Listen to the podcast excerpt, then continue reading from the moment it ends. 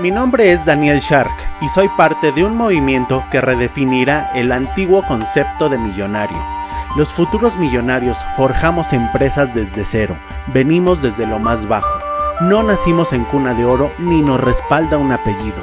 Luchamos contra grandes monopolios, así que debemos ser más ágiles, inteligentes y valientes. Cada negocio que iniciamos lo hacemos con nuestro propio dinero, por eso no nos podemos dar el lujo de desperdiciarlo. Somos David y ellos son Goliat. No nos apena usar el transporte público porque entendemos que el sacrificio es parte del camino. Nosotros no tenemos un MBA ni un doctorado en colegios suizos porque sabemos que la experiencia, la disciplina y el hambre de aprender son nuestros más valiosos activos. Agradecemos nuestra educación, pero ser autodidactas es nuestra verdadera vocación. Los nuevos millonarios no le tememos a intentar y a fallar cientos de veces, porque aprendemos de cada caída. Nada nos desanima porque somos obstinados. Nadie puede decirnos que no se puede. Sabemos que un día lo lograremos, solo es cuestión de tiempo. Somos los nuevos millonarios y este es nuestro camino.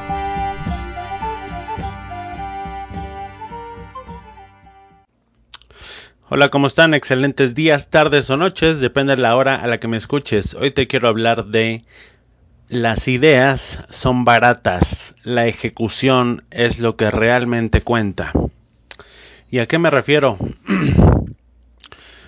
Específicamente estoy hablando del tema de negocios. En negocios eh, muchas veces se sobrevalora a las ideas eh, date cuenta, por ejemplo, la gente dice, no, es que esta persona triunfó en los negocios porque tuvo una gran idea.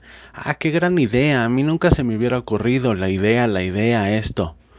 Y te digo una cosa, los negocios no se hacen eh, en base a ideas. Las ideas son baratas, las, las ideas es lo más fácil del mundo. Yo te puedo decir, por ejemplo, tan solo en, este podcast. ¿Sabes cuántos capítulos y cuántas ideas de capítulo tengo que grabar? Tengo sin grabar, perdón. Tengo una hoja cerca de 20 eh, ideas sin grabar y que no tienen un guion. Y con guion tengo cerca de 80 capítulos sin grabar. O sea, las ideas son abundantes, realmente abundantes. Yo tengo un montón de ideas de negocio. Tengo, ¿sabes? ¿Quieres una idea potente que te haga multimillonario? ¿Quieres realmente? Te, la voy a dar. Anota, toma nota. Una idea que te va a hacer, pero más rico, eh, no sé, que incluso, no sé, Carlos Slim, Rockefeller, el que tú quieras, esta idea, si la ejecutas hoy, te va a hacer, pero, pero billonario, no solo millonario, billonario. Y te la voy a decir, inventa el teletransporte. inventa el teletransporte, inventa la manera de cómo teletransportarnos. ¿Sabes las implicaciones que tendría esto? Las carreteras, los carros, los aviones, los barcos, eh, los puertos marítimos, los puertos aéreos, las gasolineras, los mecánicos, todo eso eh, todo eso eh, entraría en un periodo de disrupción, todo eso quedaría obsoleto.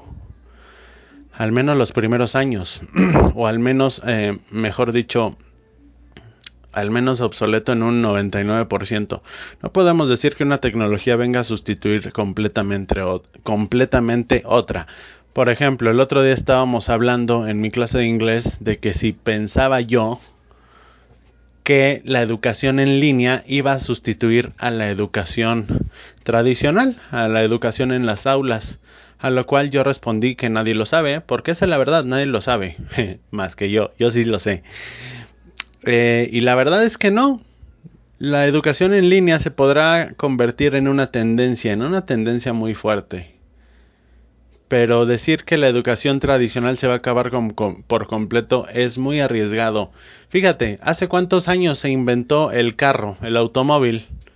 Eh, la verdad no tengo el dato en 1800, supongo. No sé, tiene, tendrá 200, 300 años que se inventó. No lo sé. ¿eh? Estoy diciendo cifras al azar, pero ya tiene muchísimo tiempo. Y al día de hoy todavía hay gente que utiliza caballos y burros. Alguien hubiera dicho quizá, eh, no, no, no, ya inventamos el carro, los caballos, los burros, todo esto, todas estas bestias de transporte ya no se van a usar nunca. Pues no, todavía hay quien los usa por X o por Y motivo, pero todavía hay quien los usa. A eso es a lo que me refiero con que una una manera de, de, usar las cosas nunca se puede terminar, ¿no? Nunca se puede terminar. Realmente yo creo que la educación en las aulas sí va a disminuir drásticamente, pero no al nivel de quedarse en cero, porque la interacción humana también es importante. Yo tengo a mi empresa y la mayoría de nuestros empleados están a distancia y la verdad es que a veces siento una especie de melancolía por no tener a nadie con quien platicar cara a cara, ¿no? Te crea un sentimiento de soledad. Ya luego lo solventé metiéndome al gimnasio y todo eso, ¿no? Pero bueno, ya me estoy desviando del tema. Te estaba eh, compartiendo la idea de que las ideas son baratas. Y este capítulo va a ser muy corto, ahora sí te lo prometo. ¿Cuántas veces no hemos escuchado? Eh, no, yo tengo una grandísima idea. Te la acabo de dar, te acabo de dar la idea del billón de dólares.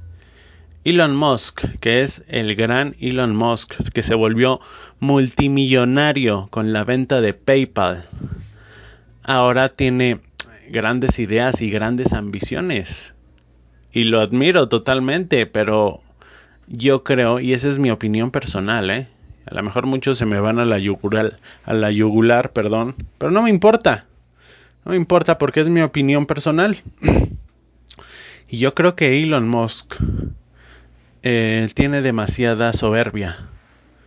Es decir, es un tipo que va a pasar a la historia por ser de los primeros en, en eh, desarrollar la tecnología para, eh, para autos eléctricos totalmente, en atreverse a ir al espacio. No sé si sabías, pero hay un coche, creo que es un Tesla precisamente, un coche que eh, orbita en el espacio. Él lo mandó al espacio, es el coche de Elon Musk. ¿Sabes? Durante cuántos años y cuántos siglos se le va a recordar a Elon Musk por eso? ¿Quién más mandó un coche al espacio? Nadie. Es un tipo muy loco, tiene unas ideas muy locas.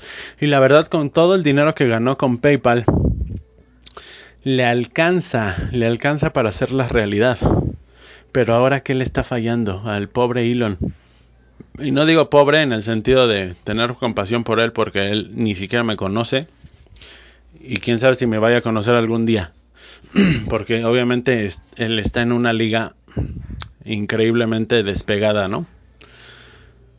Pero ¿qué le falta a Elon Musk? Le falta ejecución. Es decir, él tiene el poder de inspirar y motivar a la gente, a sus empleados.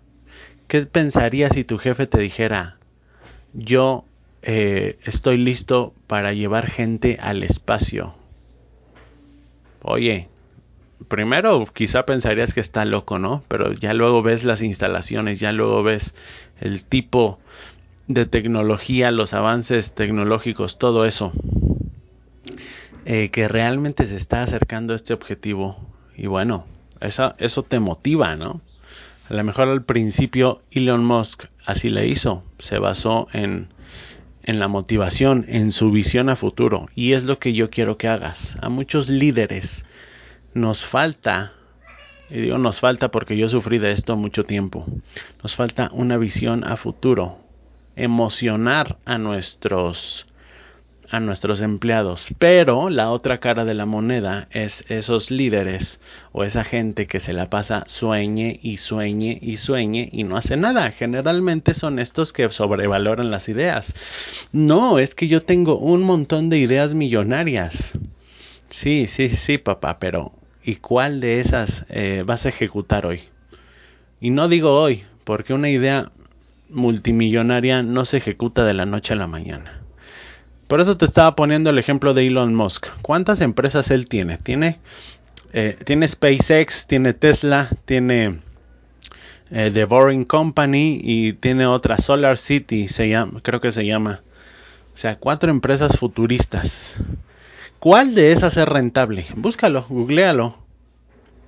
Creo que ninguna es rentable. De hecho, Tesla eh, es una empresa millonaria porque los inversionistas creen en la visión de Elon Musk, pero realmente tiene muchísimos, muchísimos problemas financieros y problemas de que no puede sacar, eh, no puede producir sus vehículos. Es decir, no cumple con las fechas eh, prometidas de entrega de sus vehículos, porque simplemente la ejecución le está fallando. Es decir, no midió bien no midió bien y es una mezcla de un montón de cosas. A lo mejor no encuentra los ingenieros suficientes, a lo mejor no tiene el capital suficiente, a lo mejor los gastos se le fueron por las nubes. Pero eso es ejecución. Y todo esto viene a colación de un colaborador, el mítico Juanito de mi empresa, que se la pasa diciendo, no, yo quiero hacer esto, yo quiero hacer lo otro, porque esto nos va a llevar a, a ser en eh, la marca líder en el mercado y las redes sociales y bla, bla, bla, bla, bla. Ok, ok, ¿está bien? Pero dame la estrategia, dame objetivos, dame, o sea, está bien que seas soñador, pero aterrízate. Ya para terminar, la semana pasada hice una lluvia de ideas en la junta mensual y todo está muy bien. No estoy diciendo que las ideas sean malas, pero mm, las ideas, a fin de cuentas, es el primer paso. Eh, por ejemplo, cuando tú te vas de viaje, ¿qué es lo primero que tienes? La idea que tienes. Ah, me quiero ir de viaje. Me quiero ir de viaje a Cancún tantos días. Eso es lo más fácil de hacer, ¿no? O me quiero ir de viaje a Europa, ¿no? Esa es la idea y es el tan solo el primer paso. Ya luego falta sacar pasaportes, ya luego falta comprar maletas, ver el itinerario, luego falta eh, comprar los boletos, luego falta eh, ver el itinerario allá, como lo mencioné, ver los hoteles, etcétera, etcétera, etcétera. Todo eso es ejecución, pagar, eh, elegir eh, las mejores ofertas o, los lugares a los que se quiere visitar. Y todo eso lleva meses. A mí me llevó meses planear mis próximas vacaciones a Costa Rica. Mm, no me, o sea, no todos los días, pero por lo menos unos 10 días sí le invertí en planear estas vacaciones. Sí, es muy fácil decir, vámonos a Costa Rica y luego la planeación y la ejecución es lo que realmente cuenta. Pues con una empresa es eso, pero multiplicado por, por 100. No puedes decir, vamos a inventar el teletransporte. Ajá, a ver, hazlo, hazlo. Quiero que lo hagas. Quiero que, es más, tan solo en la pura investigación te vas a tardar meses en investigar eh, la tecnología detrás de esto, en la pura investigación y luego digamos que hay la posibilidad que existe por ahí la tecnología en no sé, en Bangladesh o en Taiwán o Japón. ¿Ok? ¿Quién va a contactar a esa gente? ¿Qué les vas a proponer? ¿Con qué dinero? Eh, la enseñanza es básicamente esa, es muy sencilla. Las ideas son fáciles, las ideas son baratas. Soñar es barato. La ejecución, hacer las cosas es lo que realmente lo que realmente cuenta y lo que realmente cuesta trabajo. Y en la ejecución es donde la mayoría de los soñadores doblan las manitas, porque al final las cosas nunca salen como uno se planeaba al principio que le salieran. Eso es todo por hoy. Gracias, que tengas excelente día, tarde o noche. Nos vemos en el siguiente, nos escuchamos, discúlpame, en el siguiente episodio.